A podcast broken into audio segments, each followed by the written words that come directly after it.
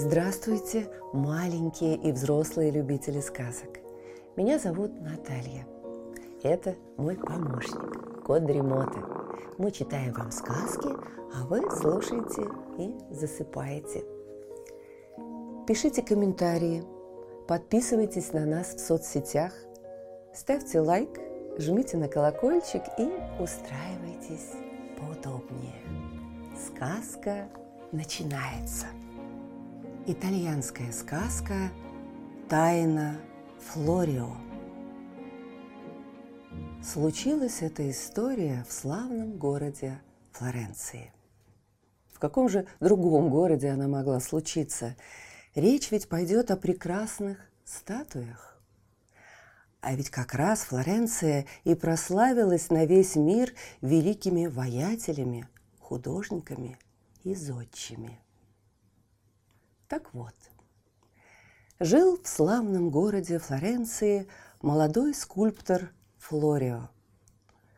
За статуи, высеченные его резцом из мрамора или отлитые из бронзы, платили огромные деньги. А между тем Флорио оставался жалким бедняком, чуть ли не нищим, да и имени его почти никто не знал. Зато не сходило с уст ценителей искусства имя его учителя, мастера Фабиано. Фабиано и впрямь был когда-то хорошим воятелем и живописцем. Со всех концов Италии к нему приезжали молодые художники, чтобы учиться у него мастерству. Но слава вскружила голову Фабиану. Он слишком много думал о блеске своего имени и о богатстве. Дружбу он старался водить только со знатными сеньорами и добился знаков внимания даже от самого герцога. Все реже он брался за резец или кисть. В эту пору и поступил к нему в ученики пятнадцатилетний юноша Флорио. «Скажи, мастер», — спросил он в первый день, как изваять статую, чтобы она была прекрасной? Очень просто, засмеялся Фабиано. И очень трудно. Я отвечу тебе словами величайшего из мастеров, словами самого Микеланджело. Возьми глыбу мрамора и отсеки от нее все ненужное. Флорио много думал над этим советом – и еще больше трудился. Прошел год, второй и третий. Как-то Фабиана поздно вечером, вернувшись с шумного карнавала, заглянул в свою мастерскую. В дальнем углу горела одинокая свеча. При ее свете работал Флорио. Фабиана неслышно подошел сзади и замер. Так прекрасно было изваяние, вышедшее из-под резца юноши. Фабиана с горечью подумал, что ученик опередил его. Восхищение сменилось завистью, потом страхом. Он словно слышал, как повсюду говорят о Флорио, а о нем Фабиана молчат. Веселая карнавальная маска выпала у него из рук. Флорио вздрогнул и обернулся. Увидев Фабиана, он поклонился и сказал. «Взгляните, мастер, достиг ли я чего-нибудь?» «Что ж, работа неплоха», — ответил небрежно Фабиана. «Ты не напрасно трудился. Но доверься моему опыту — на твои творения безызвестного художника, как бы хороши они ни были, никто и смотреть не захочет. Толпа поклоняется громким именам. Но я помогу тебе. Я согласен вырезать свое имя на пьедестале статуи. Я сделаю больше. Я уплачу тебе за нее сто монет – Хотя никакой прорицатель не скажет, выручу ли я даже десятую часть этого. «Спасибо, учитель!» — воскликнул простодушно Флорио.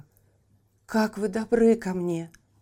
лучшая для меня награда, что мою статую увидят люди, и, может, она принесет кому-нибудь радость. Если ты будешь работать не хуже, я, пожалуй, соглашусь поставить свое имя и на других статуях. И за каждую из них я буду щедро платить тебе. Но помни, никто не должен знать о нашем уговоре. «Клянусь своим резцом», — ответил юноша, — «из моих уст никто об этом не услышит». Вот почему Флорио оставался нищим и безызвестным, а слава Фабиана засияла новым ярким светом. У Флорио был друг, молодой поэт Симоне. Хоть один работал резцом, а второй сплетал слова в причудливые узоры стихов, мыслями они были близки, как кровные братья. Долгие часы они проводили вместе, гуляя в окрестностях Флоренции. Симоне часто читал свои стихи и стихи иных поэтов. Флорио же всегда говорил о творениях других мастеров и никогда о своих. И Симона не раз спрашивал себя, почему Флорио, который как чуткая струна отзывается на прекрасное, прозябает в подмастерьях и сам, как видно, ничего не создает. Удивлялся он и другому. «Во имя Вакха, бога веселья, объясни мне, как этот придворный блюдолиз Фабиана может извлекать из мрамора полные жизни и мысли статуи?»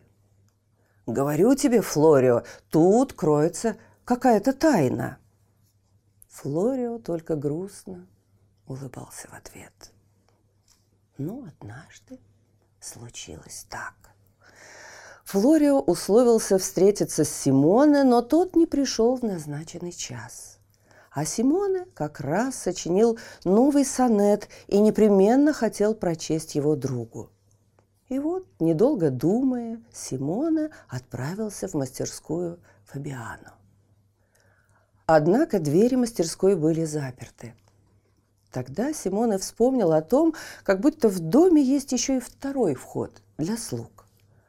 Он прошел во внутренний дворик с фонтаном, поднялся по узкой лестнице на галерею и через кухню вошел в дом. На встрече ему не попалось ни одной души – да и в мастерской было пусто. И все же Симона чувствовал, что в доме кто-то есть. Пройдя множество комнат и коридоров, он вошел в пристройку, находившуюся в самом отдаленном углу здания. Наконец, Симоне разгадал тайну Флорио и Фабиана. Флорио стоял перед статуей. Она, казалось, была уже закончена – но Флорио снова и снова касался резцом белого камня. И каждый раз Симона поражался необходимости прочерченной линии. Статуя изображала девушку, почти девочку, смотрящуюся в зеркало. Ее лицо, руки, плечи – все говорило о том, что она предчувствует счастье, сама еще не зная – каким будет это счастье. Статуя не была похожа ни на одно творение, когда-либо виданное Симоне. И в то же время она была будто родной сестрой всех тех статуй, которые принесли настоящую славу Фабиана и на которых стояло его имя. «Теперь я знаю правду!» — воскликнул Симона. Какой же он негодяй!» Флорио оглянулся и побледнел. «Молю тебя, молчи, если ты не хочешь сделать меня бесчестным человеком. Я поклялся ему свято соблюдать договор». «Но ведь ты мне ничего и не говорил. Я увидел сам», — возразил Симоне. «Фабиана этому никогда не поверит», — покачал головой Флорио. И он так просил своего друга хранить случайно раскрытую тайну, что Симоне согласился. Спустя неделю Фабиано объявил флорентийцам, что он закончил новую статую и что каждый, кто хочет, может прийти на нее посмотреть. В среду ровно в 12 часов он снимет с нее покрывало. Среду ровно в 12 часов в мастерской Фабиана собралось много народу. Тут были художники, музыканты, знатные граждане. Сам герцог с придворными пришел посмотреть новую работу воятеля. Был здесь, конечно, и Симоне. А в стороне от всех стоял безвестный подмастерье Флорио. Многие из присутствующих даже не знали, как его зовут. Вот Фабиано сдернул холст, закрывающий статую. Толпа, собравшаяся в мастерской, замерла в восхищении. Первым заговорил герцог, ведь он был самым знатным, и ему подобало сказать первое слово. «Благодарю тебя, мой Фабиана, за доставленную нам радость. Прелесть этой девушки возвращает нас к далеким дням нашей юности, когда все еще было у нас впереди, и все было неведомым и манящим. Твоя статуя полна жизни. Не хватает только, чтобы она заговорила. «О, Ваше Величество, я счастлив вашей похвалой!» отвечал, низко кланяясь герцогу Фавиана. «Льщу себя надеждой, что это заслуженно.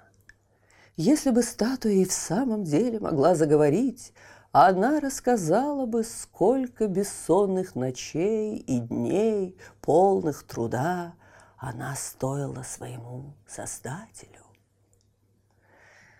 Все разразились рукоплесканиями в ответ на эту короткую речь, полную скромного достоинства. Не рукоплескал один Симоне. Он смотрел на своего друга. Глаза Флорио были полны слез. Тогда Симоне шагнул вперед и обратился к статуе. От нежного лица струился тихий свет – ты юность и мечта, и тайна. Ты тщетно ищешь в зеркале ответ, разгадку красоты твоей нежданной. А мы стоим смущенную толпою на мраморное глядя изваяние. Скажи нам, молчаливая, открой, чье ты создание. И вдруг статуя заговорила. Она не сделала ни одного движения, только чуть прикрыла изогнутые, словно лук стрелка, губы. Статуя сказала. В тиши ночей медлительный резец Меня из камня вывел к свету. Не Фабиана, нет, мне Флорио отец, Безвестный Флорио, хоть он молчит об этом. Произнеся эти слова, статуя сомкнула губы. Но тут гневными голосами закричали другие статуи, ее сестры и братья. «Сотрите с нас неслыханный позор! Нас создал Флорио, а Фабиана — вор!» И снова в мастерской наступила тишина. Все стояли, словно пораженные громом. Потом огляделись по сторонам, ища глазами Фабиана. Но его уже не было в комнате. Бежал ли он от упреков своей нечистой совести, испугался ли заслуженного гнева герцога и презрения сограждан, неизвестно. Только никто и никогда его больше не видел. «Флорио! Лови во Флорио! Да здравствует Флорио!» Дружно закричали собравшиеся в мастерской. А герцог сказал, «Кто пасет своих овец на чужом пастбище, рано или поздно потеряет всю отару. Все лисы когда-нибудь да встретятся в лавке меховщика.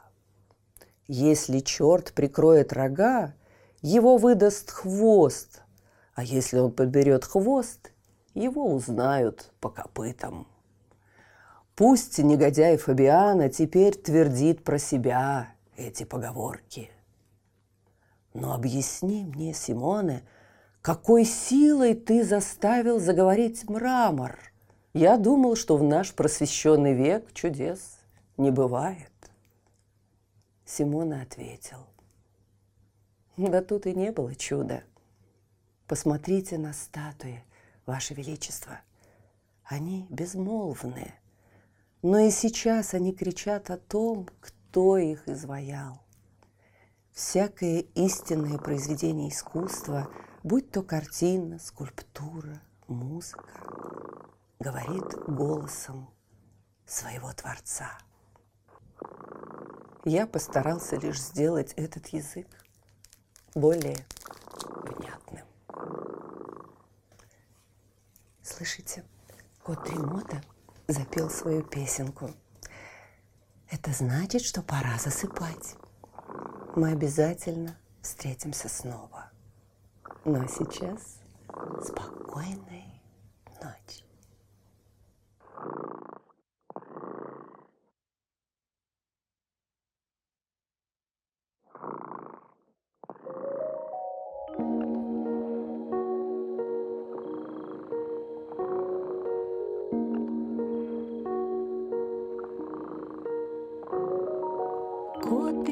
дремота сладко спит, Песенку свою урчит. Только ты не подпевай, Тихо-тихо засыпай,